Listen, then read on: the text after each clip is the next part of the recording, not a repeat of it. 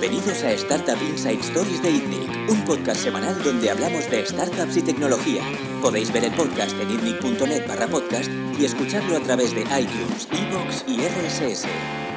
Bienvenidos una semana más al podcast de ITNIC.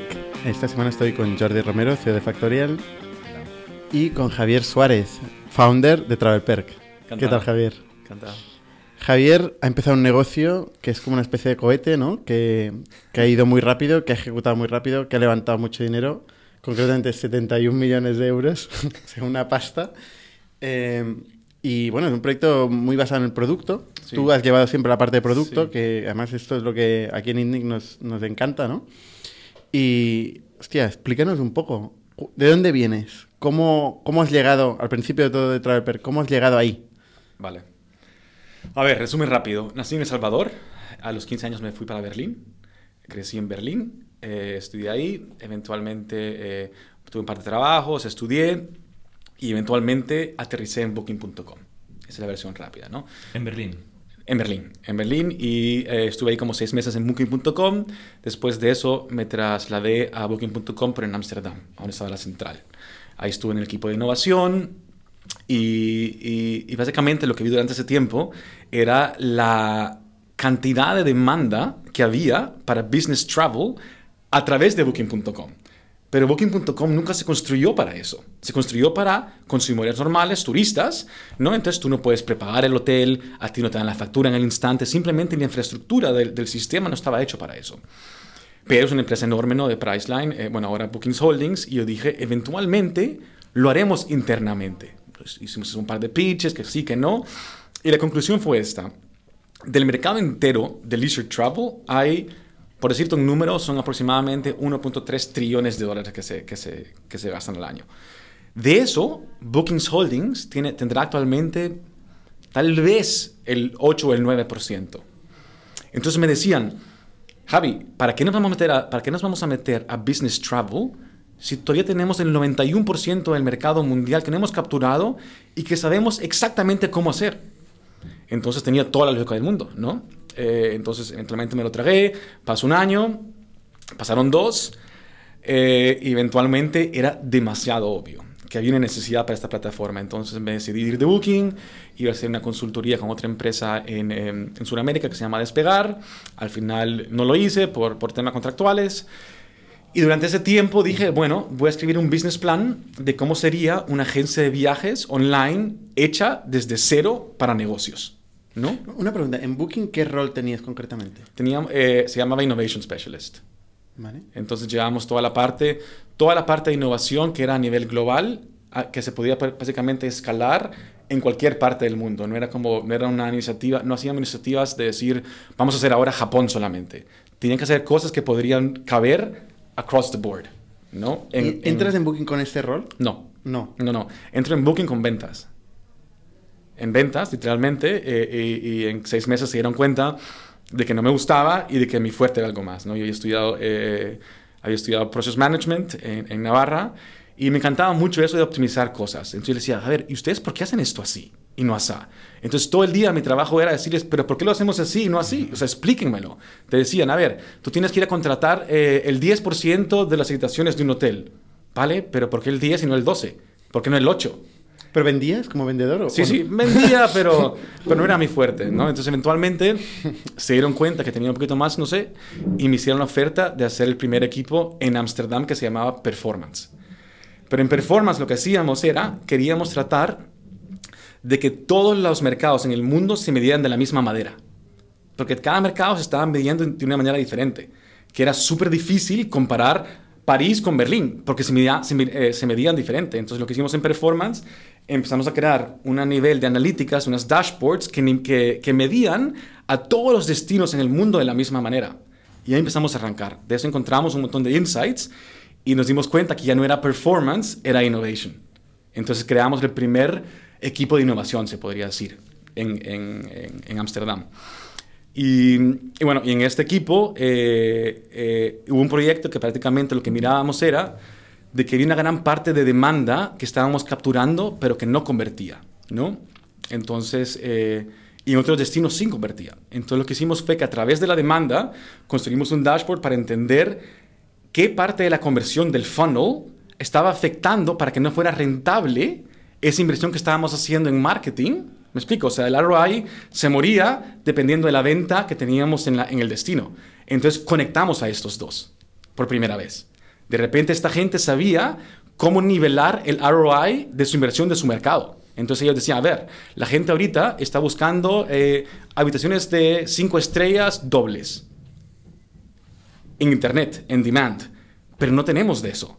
Entonces en ese momento ellos aprendieron, tenemos que conseguir ese tipo de inventario y de repente podían tener ellos un lever para conectar el ROI de PPC con el inventario, que, que hasta ese momento había sido totalmente separado. ¿Y eras un rol tipo data analyst? ¿O tenías gente, tenías acceso a un equipo que tenían este rol más técnico? Teníamos un equipo enorme de, de como ocho analistas. Soy Booking en principio es famoso súper, por tener... súper data driven.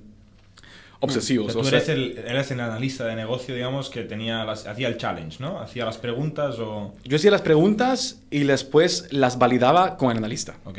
Sí, y esa hacías es la idea. propuestas de cambio. ¿Perdón? Y hacías propuestas de cambio. Exactamente, las implementábamos. ¿Y ¿Era ágil? ¿Implementar las propuestas de cambio? Definitivamente no como una startup, pero mucho más ágil, creo yo, que una empresa de ese tamaño. Mm. O sea, son extremadamente, tienen continuous delivery todo el tiempo, eh, eh, son bastante ágiles, especialmente con la parte de data.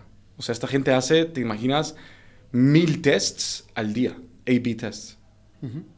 O sea, es muy probable que se sentéis y miráis la página totalmente diferente varias veces al día. Tiene sentido, ¿no? Sea, el volumen de datos que Es manejan, de increíble. usuario y de transacciones tiene que ser brutal. ¿Y las decisiones se toman en Estados Unidos o en Europa? Se toman totalmente en Ámsterdam, En Ámsterdam. todas. Porque fue un early exit Booking. O sea, Booking se vendió muy pequeña. Ah, entonces es que la historia de Booking, sí. Booking se vendió en el 90 y no me acuerdo muy bien, creo que en el 98, algo así. Fue una venta como de 130 millones, o sea, fue Sí, súper por pequeño. O sea, qué pena, ¿no? Un, un, un- Lo una empresa que compraron, produce no, lo com- Europa. Lo, compraron justo en el momento antes que empezó a crecer. Y Terrible. a- o- o- escucha esto, y ahora Booking es el 90% del revenue del grupo entero. No está claro, es, es- es una pena. El comprador la clavó y el vendedor la cagó. El comprador ha sido la adquisición mejor de la historia, Sí. creo yo. Priceline. Mm. Bueno, algo parecido pasa en varios casos. ¿eh? Por ejemplo, PayPal es PayPal mucho también. más grande que eBay, ¿no? Que es su comprador. Sí. Pero Entonces, bueno, entonces Escribiste estamos... un business plan. No, entonces me fui ¿no? a hacer este proyecto en Sudamérica. Booking no quería porque tenía una, una non-compete. Entonces, pero otra empresa quería esperar. Entonces, durante este tiempo, dije yo, ¿sabes qué? Voy a esperar esa oferta, pero voy a escribir este business plan. Y si consigo los cofundadores que necesito, tal vez lo hago. ¿No? Entonces, escribí el business plan.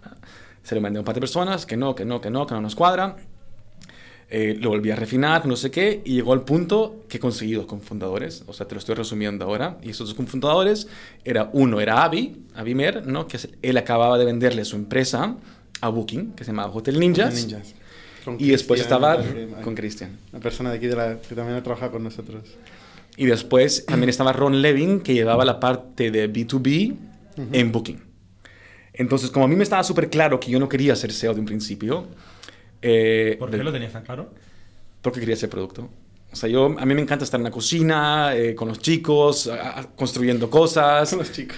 ¿no? O chicas, o lo que sea, pero, pero haciendo cosas, ¿no? Eh, eh, Oye, ¿cómo era este business plan? ¿Qué- ¿Cómo era concretamente? O sea, que era un Word. era, al principio era, una, una- era un PowerPoint. Era un PowerPoint. Y eso que empezamos con un modelo completamente diferente. ¿Qué Completamente ponía ahí diferente. en este PowerPoint? Pff, este punto no sé, pero prácticamente explicaba el modelo entero, ¿no? Y, la- y la oportunidad. En el B2B.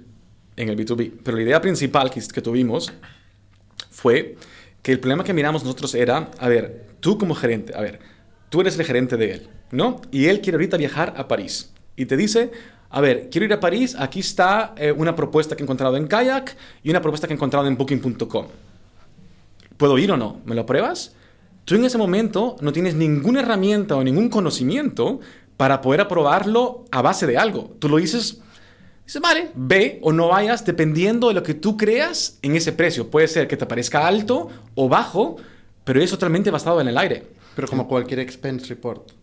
como cualquier expense report, ¿no? Entonces, la idea al principio era ¿qué pasaría si tú me dices, si la empresa a mí me diera sus políticas de viaje, el viajero me, me dice a dónde quiere ir y yo me conecto en tiempo real, agarro todo ese inventario, lo paso por tus políticas de viaje y te digo, para este viaje, esta persona no debería de necesitar más que esto, que esta cantidad, porque encontramos vuelos por este precio, encontramos... Entonces, de repente, tú como gerente podrías decir, yo apruebo o no apruebo este viaje basado en un número, basado en algo, basado en, en el precio del mercado y en tu política de viaje.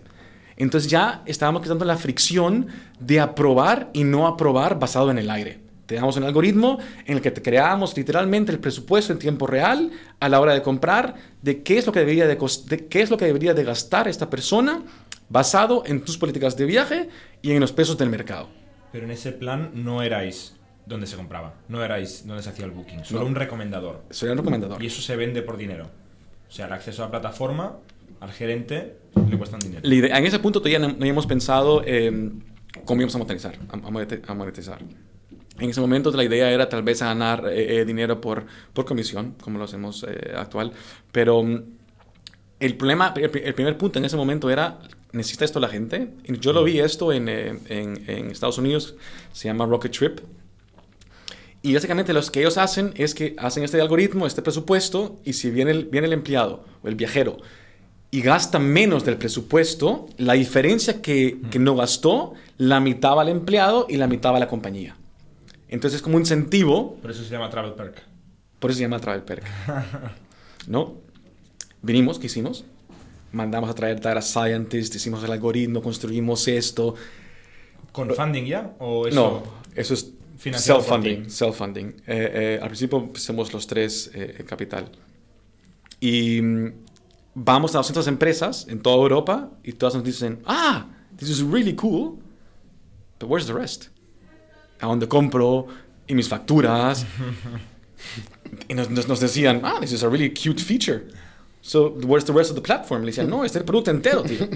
Entonces, em, en ese momento nos dimos cuenta que nuestra filosofía, se podría decir, o estrategia de tratar de agregar valor a business travel sin involucrarnos en el viaje en sí, it was a dream. ¿No? Había que resolver todo. En todo end-to-end. Entonces, y esa decisión es brutal. Porque es totalmente algo, es un negocio totalmente diferente. En el momento que tú vas a hacer un servicio completamente eh, autónomo online que no necesita customer service ni nada, versus Me- me- es que me estoy viendo nuestra historia mientras la explicas. No, hay muchas, hay muchas, sí. Sí, Mm. sí. Tienes que meter a resolver todo el problema, customer support, entonces dices, vale. operaciones. Pero de todo, o sea, de- desde el funding cambia, la estrategia entera. ¿Cómo ves? Cómo la empresa cambia. Eso Entonces, en, plan, en tu PowerPoint no ponía nada de esto, ¿eh? En tu PowerPoint solo ponía la parte del perk, digamos. Sí, de el algoritmo. de En la primera, sí. Algoritmo, análisis y perk. Y perk. recompensa de... en la primera versión. Hicimos eso, Pero con esto conven- convenciste a Abby sí. y a qué más? Y a Ron. Y a Ron. La idea estaba guay, pero no por la... El mercado tiene su opinión. Exacto. Que, que Abby, o sea, lo conociste en Booking porque había vendido Booking. Lo conocí a través de Booking, pero no en Booking. Ah, vale. Me contaron de él. Mm. Me contaron de él y lo vine a conocer y me... y ¿Qué me- te dijeron de Abby? que acaba de vender una empresa Booking. Un tío con, con mucho empuje, ¿no? sí, con mucho empuje. El tipo tiene un hambre y es extremadamente inteligente. Ujú. Es muy, muy bueno. Y, mm, y entonces, eh, en ese momento, decimos, vale, fue un, fue un diciembre, creo, y dijimos, "Nos- un salón como esto, ¿cerramos o hacemos un booking? hacemos un booking. a la vista está. Why not? Why not? Hicimos esto, tío, y, y dijimos, vale. Entonces, si tú quieres hacer un booking y quieres competir con, eh, para negocios y quieres competir contra Expedia, Skyscanner, todos ellos, ¿cómo empiezas? ¿Cuál es el paso número uno de valor que le puedes dar a alguien? Y lo que hicimos fue esto. Lo que hicimos fue, nos dimos cuenta que el, gran problema, a ver, habían como que dos personas en las empresas. Estaba el travel manager y estaba el empleado, ¿no? De estos habían un montón y de esos habían menos. Y esos controlaban completamente el presupuesto de viajes. Entonces, ¿sabes de qué? Pues, Enfoquémonos en estos, en hacer a esta gente contenta. Olvídate de estos. Hicimos justo eso. Entonces dijimos, a ver, gen- esta gente, ¿ustedes qué es, les- qué es lo que les ocasiona más problemas o tiempo actualmente? Y nos dijeron que tengo que ir primero a una de vuelos, tengo que ir después a otra de hoteles, tengo que ponerlo todo en un email. Entonces dijimos, vale, entonces lo primero que vamos a hacer es, literalmente, vamos a crear una- un sitio donde puedas buscar hoteles y vuelos a la misma vez. That's it. No rocket science, that's it. Hicimos eso. Pero para poder hacer el funnel entero, de poder hacer la compra del viaje, era una integración con una empresa que se llama Amadeus, que la conocéis probablemente, que dura seis meses. Y teníamos tres developers en ese momento. Entonces digo, yo, yo no, no teníamos ni el tiempo ni el dinero para esperarnos seis meses. No way. Para empezar a hablar con clientes. ¿no? Entonces dijimos, ¿qué vamos a hacer? Entonces en ese momento hablamos con Skyscanner, conseguimos la API de ellos, nos conectamos a la API, construimos el frontend, todo el funnel, el cliente piensa que él busca su vuelo, lo agrega al carrito, lo reserva, lo compra, le llega su confirmación y él, y, bueno, no, no- le llega la confirmación, le decíamos, "Sh- you will vas a recibirla en poco. En ese momento me llegaba a mí un email, Javi, compra este vuelo ya. O sea, todo era manual. O sea, era, la era- parte esta no iba a través de Skyscanner. no, no, no, porque. Skyscanner no hace compra. Ellos solamente buscan. Ellos ni siquiera tienen ese servicio, ¿no?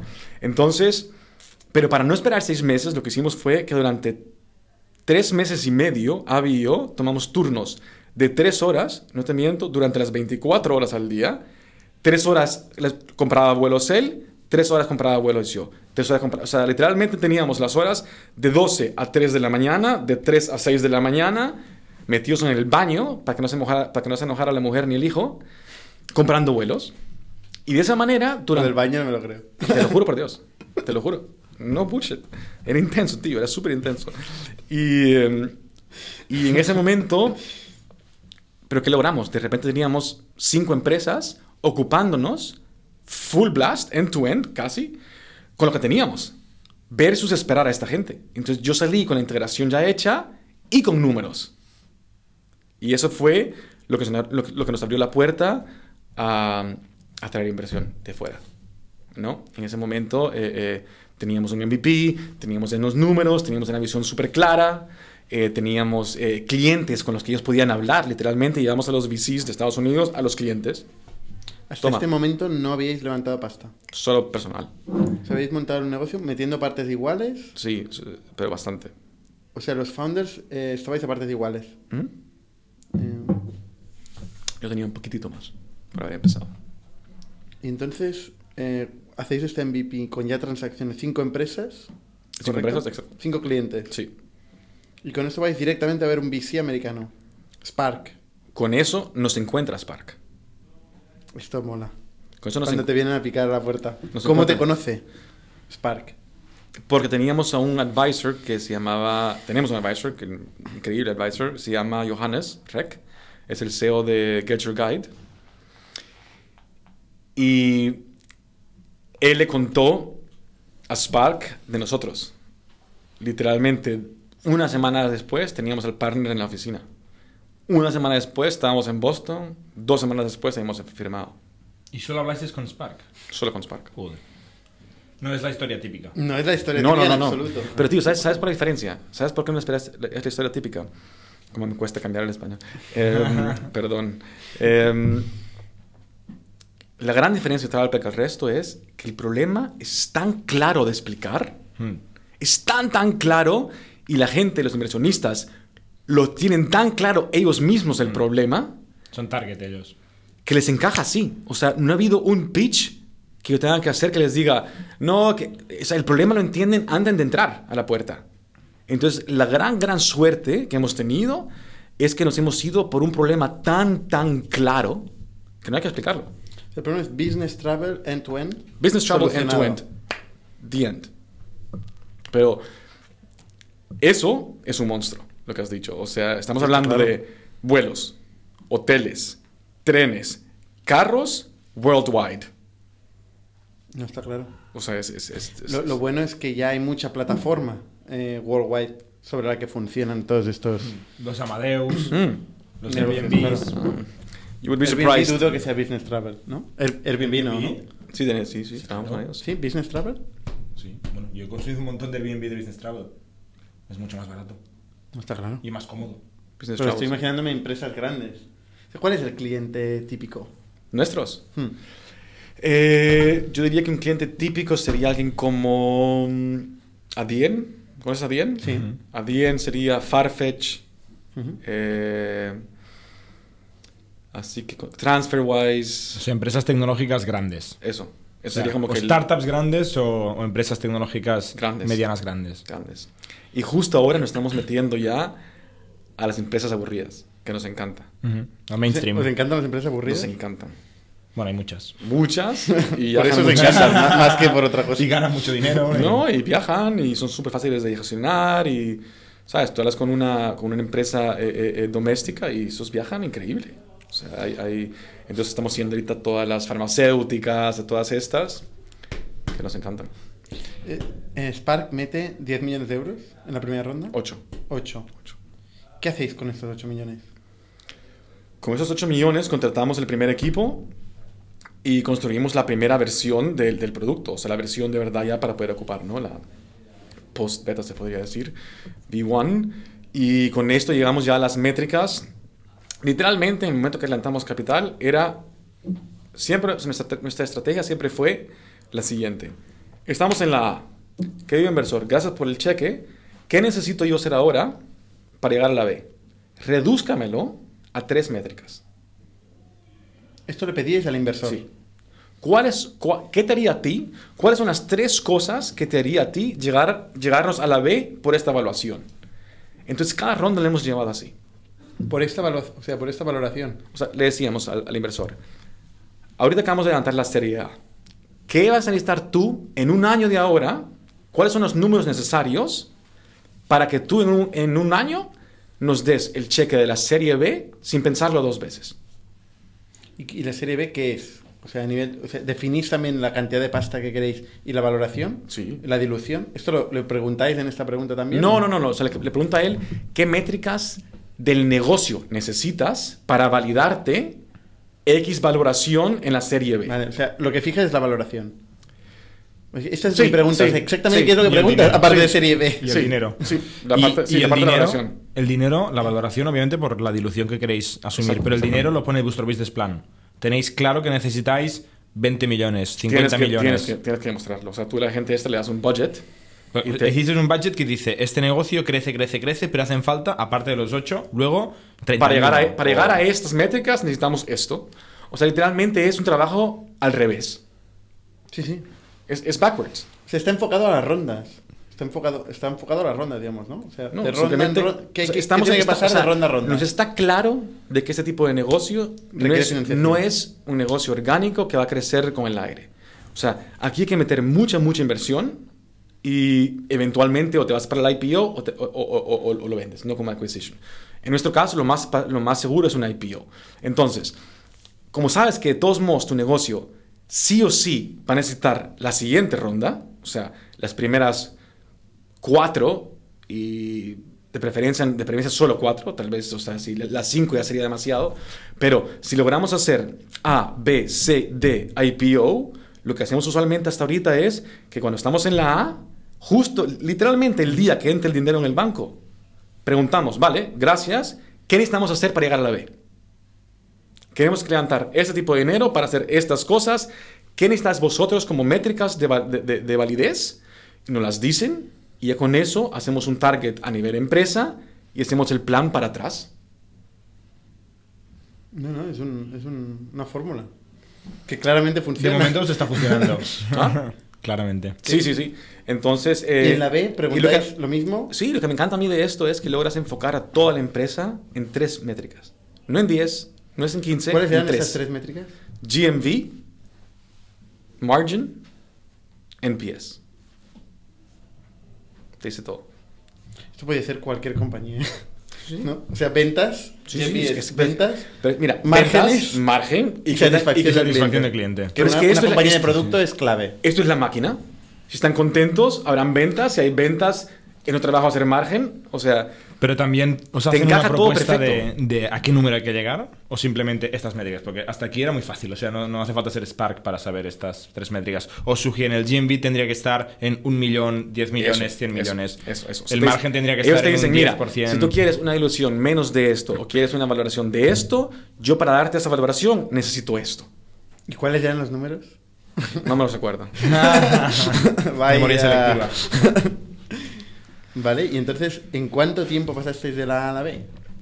Uf. En muy poco. Sí, sí, muy poco. En- bueno, no tan, tan poco, tampoco. Como en un año. En un año. En un año. Y a nivel de clientes, números de clientes, esto no, no, lo, no lo comentáis, ¿no? O sea, de la A a la B, ¿cuánto, ¿cómo creció la empresa en cuanto a número de clientes? En número de clientes no- ni lo recuerdo. En número, en porcentaje no, no, no, no lo recuerdo. Te puedo decir que ahorita tenemos aproximadamente 2.000 empresas 2.000 empresas a día de hoy. diario, comprando, o sea, ocupando todos los días a Travelperk. ¿Cuánto Y después tiempo? tenemos a... ¿Y cuánto fue la primera ronda? ¿Cuándo, ¿Cuándo fue en tiempo? Hace dos años. 2016, creo. 2016. 2015 o 16. Creo que fue 2016. O sea, hace dos años y medio, tres años. De 5 a 2.000 clientes. Y clientes grandes. Ujú. Hemos dormido. ¿Eh? Literalmente. Ha sido lo más intensivo que he hecho en mi vida. By far. ¿Cómo, cómo ha sido el, el- el crecimiento del producto? Mira, ¿Ha sido una línea recta, una línea de curvas? lo más complejo de este producto es que estás compitiendo con productos ya maduros. Entonces, es, o sea, tú vas a Expedia ahora y tú puedes reservar tus asientos, tú puedes reservar tu comida, puedes comprar todas las diferentes tipos de tarifa, etcétera, etcétera, etcétera. Yo tengo que construir todo eso. Entonces, es como lo que le explico a la gente es, es como construir un avión mientras está volando. Aquí va el avión y este ya tiene asientos, ya tiene baños, VIP, todo lo que quieras, y este tiene apenas eh, alas. Entonces vas ahí con la gente y le dices, mira, no te preocupes, llegaremos a esto y ahora te pongo el asiento, y ahora te pongo la llanta, y ahora te pongo esto. Pero vas volando todo el tiempo. Y eso es lo complejo, que la gente, A, no tiene la paciencia, ellos, ellos les da igual. Tío, yo quiero reservar una maleta para ir a visitar a mi cliente. Me da igual que seas una startup. Está claro. The end. Entonces, de nuestro lado, lo más complejo ha sido hacer, esa, hacer esa, ese balance entre la automatiz- automatización y lo manual. Tratar de reducir cada vez lo manual, o sea, ofrecer lo que ofrece Expedia, ellos tal vez lo hacen al 95% manual, tal vez yo lo hago ahora al 70% manual. Entonces, mi trabajo es, o sea, el- la estrategia siempre ha sido, ofrezcamos lo mismo, no matter what it costs. Entonces, yo tengo aquí gente haciendo esto manual. Y con el tiempo, automatizo, quito una.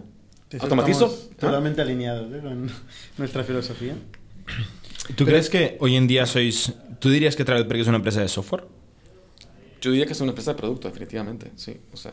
es- Pero Pero momentos donde había más, Pero hay mucho más servicio. Hay ¿Ah? mucho servicio, ¿no? Tú mismo has dicho que... Actualmente. Pero eso no es la visión. Actualmente te- hay mucho servicio porque complementamos la tecnología. Una vez la tecnología da los cinco años, debería ser raro. O sea, la visión es que tú no tendrías por qué llamar al servicio. Debería ser tan No, no, está claro, self-service está claro. que no lo ocupes. El mejor servicio es, es aquel que no ocupas. Cuando hablabas de una de las métricas margins, hablabas de margins entendido como eh, contra, o sea, a nivel de comisión, o sea, contra las compañías aéreas y de trenes y tal, o márgenes, Margen, eh, margen. relación de Margen servicio, quitando el servicio humano. Margen. Margen, margen, Margen bruto. Margen margen bruto bien Sí. definido. Que este es difícil con lo que nos estás explicando. Claro, esto es una de las métricas jodidas. De las tres que has dicho, esta es la que me parece más dura con un crecimiento como el de Travelperk. Correcto. ¿Cuánta gente sois ahora para la gente que no lo conozca Travelperk? 210. Madre mía. Y seremos, 200, seremos 350 no, en el dos- diciembre 15. Cuando os vine a ver, que no hace tanto, erais 40. Sí, Un es año una y medio, es una ahora- locura, pero es, es, es, es, es la clase, es el tipo de negocio. No te lo digo así como, wow, es, es lo que necesita el negocio. ¿Y cuántos de estos son producto y development? Aproximadamente el 30%.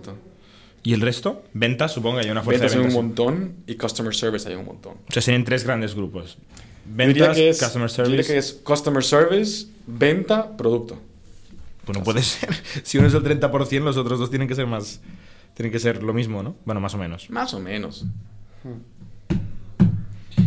Eh, el proceso de venta, ¿cómo, cómo funciona? Porque dices que gran parte... es Gran inbound. parte, eh, el 85% es inbound, 90% es inbound y ¿Qué después significa inbound? ¿Gente que, que busca esto Se y busca- no encuentra a nadie más ofreciendo esto?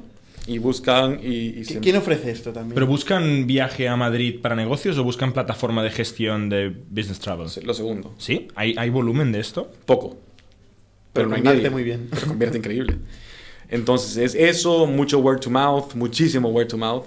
¿Qui- ¿Quién es la quién es competencia de Travel? Trip Actions se llaman en Estados Unidos.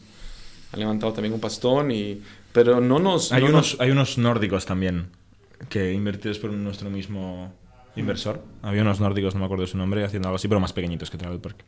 Ellos os conocían a vosotros muy bien. ¿Sí? Al revés, no. en su momento se lo pregunté a Avi y dijo, no me suena. Pero al revés sí. ¿Travel Perk conoces? Sí, sí. Y em, entonces tenemos, la- tenemos un competidor de verdad grande, que es en, en California, que se llama Trip Actions. Pero lo observamos, lo vemos, vemos qué hacen, pero, pero- pero tenemos cero, perdemos cero sueño por eso. O sea, es un mercado tan, tan grande. Te digo sinceramente, si yo puedo abarcar el 20% de este mercado, estoy más que feliz. Vuestro fuerte es producto, eh, go to market. ¿Qué- ¿Cuál es la clave de Travel Perk? Yo creo que es la combinación entre producto, go-to-market y servicio. Esas tres cosas se vienen juntos. O sea, sí, porque, porque es esencial. O sea, vi un montón de la parte de la tecnología, la, amort- o sea, se podría decir que, que- que la, la- la- no sé si es la palabra correcta, pero la amortiguamos con el servicio durante el tiempo. ¿no? O sea, estamos ahí y, y en el servicio no es solamente que, que no es solamente la ocupamos para eso, sino que también, de verdad, damos un servicio espectacular. O sea, tú me pides un mono con tu nombre en la cama, te lo mando. Y ha pasado. ¿Un mono? Sí, un, un puppet de un, un- de un mono, o sea, un, un mono inflado de... Un tipo quería un, un mono, mono en su peluche. cama. ¿Ah? mono de peluche Un peluche. cama. Pero esto que tiene que ver con el travel, con el business Pues, travel. pues, pues nos los puso. business. A mí me gusta tener un mono en mi cama. Se levanta... Ah, sí. en el hotel. Ha O sea, llegado- llegar y encontrarte un Ha mono en la llegado a cama. su hotel con un mono en su cama. Y no hemos Esto lo ofrecéis. Sí, tío. o Hay sea, un checkbox. Hay, un- ah, no, ah, no, hay un concierge. Tenemos un concierge. Entonces, Y ahí tú- puedes pedir lo que quieras. lo que quieras. Un campo libre, oye, pide. Si, lo, si existe y si se puede, lo- te lo pedimos. O sea, en el concierge puedes pedir lo que quieras. ¿Todos los clientes, los pequeños también? No, solo los Mm. premium. Solo los premium. ¿Travel Perk sigue siendo gratuito? No, hay gratuito y no gratuito. Entonces, hasta la gente, para las empresas más grandes, tenemos el premium, que son 10 euros por viaje, y para los que son gratis, es totalmente gratis. ¿Y la diferencia es el concierge o hay Y también... eh, ¿Hay funcionalidades de, de producto? SLAs. No, funcionalidades. SLAs. O sea, es más... Ok. Es un producto fabricado alre- alrededor de las necesidades que cree que tiene una empresa grande, ¿no? Entonces, si ellos dicen, por ejemplo, a los, a los de gratis, igual se tardamos cuatro horas en responder. Al premium tardamos una hora en responder. Entonces, eh, hacemos diferencias por servicio y poco a poco estamos también fragmentando un poco las, las, las, funcionali- las funcionalidades en esos dos diferentes tipos de... Una, una pregunta, ¿verdad? Porque volviendo al equipo, estás diciendo ahora la repartición. Claro, producto es producto y tecnología. Ujú. Y en los tres fundadores, y tú mismo, no sois tecnológicos. Ninguno de los tres es CTO, digamos. O developer. era CTO. Ah, es verdad, Avi fue el sitio de Hotel Ninjas. Y también Y él fue- él empezó en TravelPer como CTO. Es lo que iba a decir. Él era el acting, era CEO, pero hacía de CTO. No, no, no. Él Empezó era- como CTO. Él empezó en TravelPer como CTO. ¿Y tú eras el CEO? No, yo era el CPO y Ron era el CEO. Ostras, esto no lo sabía. Y Ron Y Avi, montó el primer equipo técnico, fichó las personas, Sí. las lideró, Sí. hasta que se, hicisteis el cambio de roles. exacto. ¿Y trajisteis a Ser- Sergio? A Sergio y a Dave. Ok. ¿Los conoces? A Sergio sí. Cofundador de no. Carlos González Cadenas. Eh, estaba pensando todo el rato en Carlos González Cadenas. No sé si es un interlocutor que teníais en Skyscanner. Sí, sí, sí. Porque eres el CPO de Skyscanner, ¿no? Y también español. y era el cofundador de, de Sergio en su empresa. Ah, en FOC. Sí. Vale, vale. Y ahora vale. está de- relacionando ahora está todo. me- sí, sí, está súper vinculado. Y ahora está SPO en Go Carles, sí, en Londres. sí. Vale. que también va como un tiro. Pero bueno, es otro, También. es otro negocio. Oye, hay una dicotomía entre mm, wealth y, y- o growth, eh, podría ser equivalente, y control de la compañía, ¿no? Sea, en esta dicotomía claramente vosotros habéis cedido control de la compañía, ¿no? O sea, actualmente, eh, con todos estos fondos que han entrado en el capital, eh, ¿cómo se estructura el, govern- el governance de la compañía? O sea, ¿vosotros seguís teniendo un peso importante? Sí, definitivamente. O sea, simplemente lo que hemos hecho es, nos hemos, hemos, estru- hemos estructurado la junta, el board, de una manera que, que nos, que nos proteja. Y, eh, y- y sí, o sea, eh, Avi y yo juntos todavía tenemos te- suficiente como para, Para tomar- controlar la compañía y tomar decisiones. para tomar decisiones. Y la verdad es que los fondos no se meten mucho, ¿eh? Es que se meten malo, o sea, que es que o mal la cosa. Sí, sí, sí, pero no se meten. ¿Tenéis buena relación con todos los fondos? Sí, tenemos, eh, hasta ahorita tenemos súper suerte, tenemos, eh, tenemos fondos súper buenos. Eso sí, tenemos, tenemos de verdad fondos, tenemos Park, tenemos a Sunstone, tenemos a um, Felix, tenemos a DST de, de Yuri Miller, tenemos a, um, se me olvida uno ahorita, se van a, se van a bajar conmigo, Target Global también, perdón. Ah, sí, Target Global. Y em, no, por ese lado somos, tenemos de verdad que súper suerte. Y, y la suerte ha sido, uno, uno, que son increíbles inversores, pero dos, que entienden el problema así. De verdad. Todo el mundo lo entiende, es, es fácil de entender. Es tan, es tan, tan fácil. Ese es mi- Y curiosamente no había nadie desarrollando algo. Y curiosamente, entonces era parte de la historia. En aquel entonces tenías un fin de herramientas para turismo y tenías, para negocios tenías las viejas, tenías American Express, Carson Wagon Lead, todas estas. And that's it. Entonces era, o ocupabas una herramienta para consumidor, o ocupabas una agencia offline, o ocupabas una de estas. Si tu presupuesto no era lo suficientemente grande, no podías ocupar una de estas. Si, si, querías ser más ágil, tenías que ocupar la de consumidores. O no había solución. Entonces, esa, esa era la parte tan curiosa al principio para mí. Yo decía, ¿cómo puede ser esto? O sea, esto fue hace cinco años, no, no- no es hace, eso hace poco. Que simplemente el mercado, tú estabas ahí y como empresa, tú querías gestionar tu- tus viajes, que es, que es el segundo gasto más grande de la gran mayoría de las empresas, esta gente no tenía ni idea cómo hacerlo. No tenía ni herramienta. Entonces, eh, eh, es, para mí ese fue el aha moment que le dicen. O sea, es como que es too obvious. Es demasiado obvio esta oportunidad. Entonces hicimos eso. ¿Y qué, qué le evita al, al jefe o la persona que tenías en Booking que te decía, no, no, no, estamos yendo del 9% al 20% de cuota de mercado, no vamos a hacer esto? Y ahora ve Travel Perk creciendo así.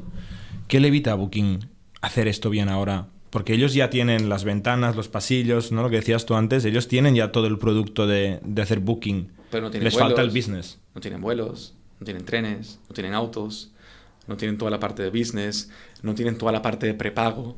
O sea, toda la, eh, la parte más difícil es la parte de payments. Y el- ellos tienen todo postpago. Tú pagas en el hotel. Y el, el- el- el viajero de negocio quiere pagarlo, quiere prepagarlo todo. ¿Me explico? ¿Por qué? Porque ellos quieren llegar, yo- es- si tú llegas de negocios, tú quieres entrar al hotel, decir buenos días y chao. Ah, bueno, claro. Tú no quieres Porque llegar paga- ahí, paga pagar tu bolsillo, claro, que te lo reembolsen, no, tú quieres llegar y que esté todo pagado. Eso lo soluciona también Travel Perk. Travel Perk. Sí, sí, tú compras cualquier hotel del mundo y está prepagado.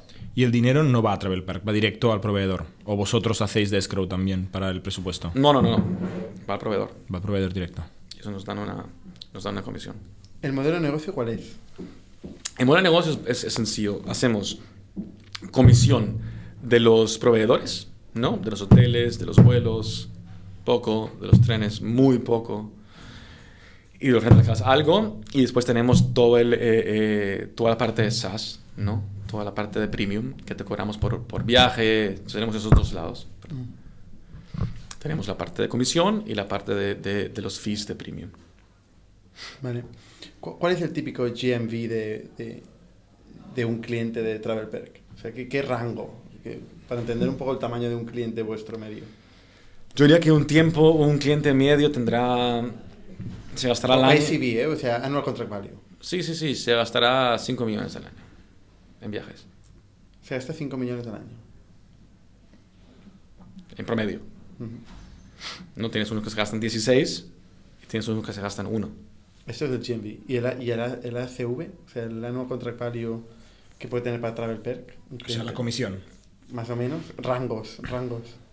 Para entender un poco el, la, la, el esfuerzo de captar un cliente versus porque el lifetime value puede ser muy grande. Una vez estáis en una sí, empresa, es para siempre, ¿no? No, para siempre. Pero lo calculamos con 5 años, pero, pero, pero, es, más largo, es más largo. ¿Consideráis 5 años? Sí, sí, sí. Y... Um... Son 2.000 euros, 10.000 euros, 50.000 euros, 100.000 euros, más o menos. el ¿Qué rango? tú? ¿Qué orden de magnitud? Siguiente pregunta, por favor. Es que esto da mucha, mucha visión de qué es lo que puedes llegar a invertir tanto en, en captación, ¿no? En- Mira, o en sea, te, te- te lo así, te lo resumo así. Es un negocio de high volume. It's a volume game, 5 completamente. millones, has dicho 5 millones de GMV por cliente. Esto es high volume. Sí, no, pero es- volumen son muchos clientes. no, no, Ah, no, pero es high volume también de transacción, o sea, no, entendía yo como transacción. de, de- de- de high volume y los márgenes son un poco pequeños, ¿no? Entonces tienes que vender, vender, vender para llegar a, una, para llegar a cifras interesantes. Antes has dicho que cuatro rondas estaría bien, pero más ya serían demasiadas, ¿no? De ¿Cuántas preferencia, lleváis? llevamos tres. Llevamos tres. ¿Tenéis eh, profitability o break-even en el horizonte? ¿Tenéis idea de llegar en 2019? Lo, 20? lo podríamos hacer, pero no lo vamos a hacer. Sabemos cómo hacerlo, pero no lo vamos a hacer. Que es a costa de crecimiento. Exactamente. Siempre. Ya. bueno, siempre. Puedes tardar más o menos, digamos. Mm. Eh, ¿Tenéis intención de hacerlo 2020, 21? Porque al final, si no, vas a tener que seguir levantando rondas para siempre, ¿no? El dinero lo gastáis. Bueno, dos- el 200, objetivo- el 300 objetivo era IPO, personas. ¿no? El objetivo es IPO. El objetivo es IPO. Pero me encantaría rondas. llegar con break-even al IPO. Eh, Hombre, es bueno. Para que salga bien. tiene que estar casi que ahí. Y, em, pero sí, o sea, la visión es definitivamente convertirnos sostenibles. O sea, ese es... eh, number, o sea, es, es- es- para mí es particularmente súper importante. Pero todavía no. Todavía no. A propósito. Y vamos a estar lejos de ello todavía a propósito. O sea, vamos, va a haber una, probablemente una, una ronda bastante grande todavía. En, en camino. Oye, volviendo al roadmap, tú que has llevado la parte de producto, em, eh, la metáfora esta del avión me encanta porque además aquí internamente la hacemos igual con un coche, estamos construyendo un coche, un coche en marcha. Em, ¿cómo, ¿Cómo definís el roadmap? no? Porque tienes como millones de posibles features de añadir, eh, peticiones de los clientes de todo tipo. ¿Cómo, cómo tomáis decisiones de roadmap? Mira, es, es basa- base, eh, básicamente tenemos lo que se llama core, no lo que es por decirte em, reservar, re- reservar un asiento es core, ¿no? Entonces, lo que es core lo hacemos, ¿no? Y, y lo hacemos lo- y lo, y lo definimos dependiendo del, del, eh, del esfuerzo necesario para hacerlo. Pero después el resto de los features requests de los clientes, que no son core, lo hacemos literalmente por, por potencial. O sea, tenemos todos los feature requests se meten en Salesforce, todos, todos, todos. Todos, todos los clientes tienen el, eh, el expected eh, eh, budget- annual budget. Entonces tú en, en un segundo puedes ver, si yo lanzara este feature, podría desbloquear a estos. Entonces lo haces por, por tamaño, lo haces por agregación. Dices, ordenas todas tus features y pones por encima la que tenga más potencial. Porque lo traqueamos. O sea, el equipo de ventas al final es quien tiene el control del roadmap. sí. Curioso. La parte que, es- o sea, tienen, tienen, pero feature request, acuerda que ellos te dicen, mira, yo quiero poder ocupar el, TC, el TS, eh, TSA en Estados Unidos. Pero no te dicen, yo quiero poder poner comentarios en mi itinerario. Eso ya, somos, eso ya somos- nosotros, la parte de innovación. Pero lo que son feature requests, 100% el cliente. Bueno, es empresa grande. ¿Ah? Que, Sí, sí, que está clientes empresa grande es normal que tenga mucho peso en el roadmap. Cuando Sí, tienes y- y- SMEs. Sí, sí, sí. Se puede decir que eso, que sí, pero nos aseguramos que sea ocupado por, por una gran mayoría de, o sea, por la gran mayoría de los clientes y así priorizamos los que ellos piden. Es bastante sencillo. O sea, lo hacemos por, por, por Salesforce y nos resulta genial. Una pregunta que se me acaba de ocurrir que no es nada obvia, ¿no? Tú estabas en Berlín y te fuiste a Ámsterdam. Sí. ¿Por qué Barcelona? Porque Tenía cuando, también. Porque cuando vino, cuando vine para acá, Eh, Avi estaba acá, Pero ¿no? tú, ¿por qué viniste para Barcelona? Porque Avi estaba acá. O sea, conociste a Avi vía contactos de Booking y te dijeron, hay un tío en Barcelona Exactamente. que te interesa conocer. Exactamente. Me vine a Barcelona de un tirón. eh, nos conocimos y, y entonces él tenía su familia y sus niños aquí. Hmm. Entonces las opciones eran Londres, Berlín, Barcelona y no me acuerdo qué más. Y me dijo, mira, o sea, si a ti no te importa vivir en Barcelona, a mí me encantaría quedarme. Y daba la casualidad que a mí no me importaba quedarme en Barcelona. Entonces la decisión fue pura y dura por calidad de vida. Comparado a ¿Qué lo demás. piensas ahora que llevas un tiempo aquí, tres años en Barcelona? Que era una farsa, o sea, la calidad de vida es horrible. ¿Sí? no, es mentira. No, me encanta. Yo, o sea, nos quedamos aquí. Nos quedamos. Tienes aquí la gente, tienes, eh, tienes, o sea, tienes eh, eh, ¿cómo se decía? Los, eh, el talento, tienes la infraestructura. Lo único que es, ah, es la burocracia. Eso me, me mata un poco. O sea, tú aquí, para crear una empresa, una SL, te tardas meses. En Estados Unidos te la abren 24 horas online. Y ni siquiera vas. Meses tampoco, ¿no? Sé, ¿eh? Bueno, yo me tardé tres meses en abrir Travel Perk. y, y con pasta, bastante pasta. Entonces, y eso, eso me pareció muy increíble a mí. O sea, yo pude haber agarrado la empresa, si me hubiera tratado, perfectamente pude haber agarrado la empresa en ese momento, irme a Londres y la abro ahí. O sea, estábamos ya llegando a, a los límites. Esa fue la única parte que me pareció curioso, lo difícil que fue abrir la empresa. ¿Pero no tenéis una matriz en Estados Unidos? Sí. Porque los fondos de capital riesgo que has dicho... Eso, eso se hizo después. Eso se hizo después. Se hizo una redomesticación. Sí. Y tenéis la filial aquí, que es muy clásico, ¿no? Y la, Sí. la matriz en Estados Unidos con el Exacto. capital en Estados Unidos. Delaware. ¿Eso ha ayudado a, a levantar las rondas? Totalmente. O sea, sin la Delaware, sin la de, o sea, la gen- las, por lo menos los americanos no metían ni un duro en, en- en España. ¿Tú crees? No nos dijeron. No paran de repetir que eso no es así ya hoy. a Bueno, está hoy. empezando a cambiar. Pero creo que... Sí, sí. Oye, ¿y a nivel de mercados que atacáis? ¿Cómo está repartido la geografía? Enfoque total eh, Western Europe. O sea, total. Tenemos Francia, Reino Unido, eh, Alemania y España. O sea, queremos, queremos ganar en estos cinco países. No Estados Unidos. Estados Unidos sí, pero gradualmente, mucho más orgánico. Pero sí este año vamos a empezar a, a decirle hola a Estados Unidos. ¿Vais a tener que abrir equipo ahí? Lo más probable que sí. ¿Y tenéis equipos eh, fuera de España? Justo ahorita estamos haciendo eso. Acabamos de abrir la oficina en Berlín, acabamos de abrir la oficina en Londres y ahora viene Amsterdam y París. Que esto es ventas. Eso es ventas, pero más que no son ventas, es más que todo account management.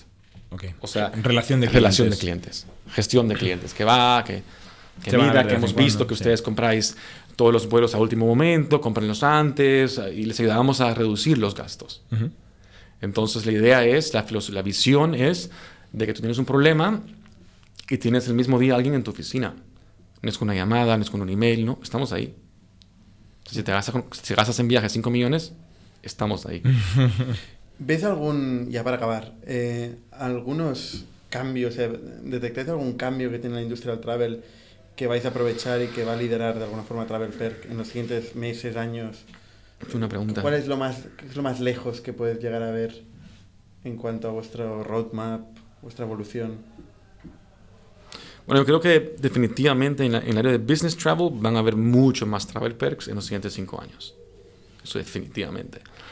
Em, también lo que veo es de que la tecnología de las aerolíneas poco a poco está evolucionando a favor del usuario. O sea, me refiero a eso, que el contenido, cómo tú puedes comprar algo, entender tu boleto, ha costado muchísimo, pero, pero están llegando ya a un punto que las agencias como nosotros podemos agregar, podemos, podemos eh, coger ese contenido y presentarlo de una manera súper digerible para el usuario. Y eso solamente es porque las aerolíneas se están poco a poco actualizando. Como se llama NDC, es, un nuevo, es una nueva tecnología. Entonces, de esas maneras, se están, básicamente lo que pasaba antes es que todas las aerolíneas tenían un código diferente, una plataforma diferente, por decirte, y ahora han creado un estándar. Pero eso toma años, ¿no? Entonces yo creo que con el tiempo vas a ver un montón más, mucho más estandariz- estandarización en el servicio a través de las agencias. Eso lo vas a ver mucho. Y, em, y también, bueno, lo que es lo obvio, ¿no? Que vas a ver mucho los, eh, eh, eh, la, la, la sharing economy que se está metiendo en business travel también un montón. Los Airbnbs y los, los Uber, o sea, todo se está metiendo al, al, al sharing, a, a, business. No, muchas empresas ahora alquilan un apartamento, mm. meten un hotel, etcétera, etcétera. Entonces, creo que esos son los tres puntos, ¿no? Eh, eh, que, se están, eh, que se están moviendo. ¿Y estáis incorporándolos vosotros? En sí, sí, sí. sí, sí, sí, definitivamente. Definitivamente. Oye, Javier, no sé si tienes alguna pregunta de última hora. Muchas gracias por, por, tu explicación. La verdad es que un proyecto brutal. Sí, sí, sí. Un, si quieres aprovechar la audiencia para pedir lo que quieras, si buscáis candidatos, etcétera. Pues mira, hombre, a ver, todo, estamos todo contratando literalmente en todos los, en todos los departamentos por lo menos 5 o 10 roles. O sea que hay para todo el mundo. Eh, y necesitamos gente... Estamos todos igual. Pero Travelperk es el lugar. Entonces, eh, es súper fácil, travelperk.com eh, slash jobs. Y ahí puedes encontrar lo que quieras. Me da mucho gusto. Pero gracias. Muchas gracias a ti. Y gracias, Jordi. Y hasta la semana que viene. Suscribíos a nuestro podcast semanal en youtube.com barra iTunes, iVoox o RSS para no perderos ningún episodio. También lo podéis recibir en vuestro correo suscribiéndoos a nuestra newsletter semanal en itnic.net.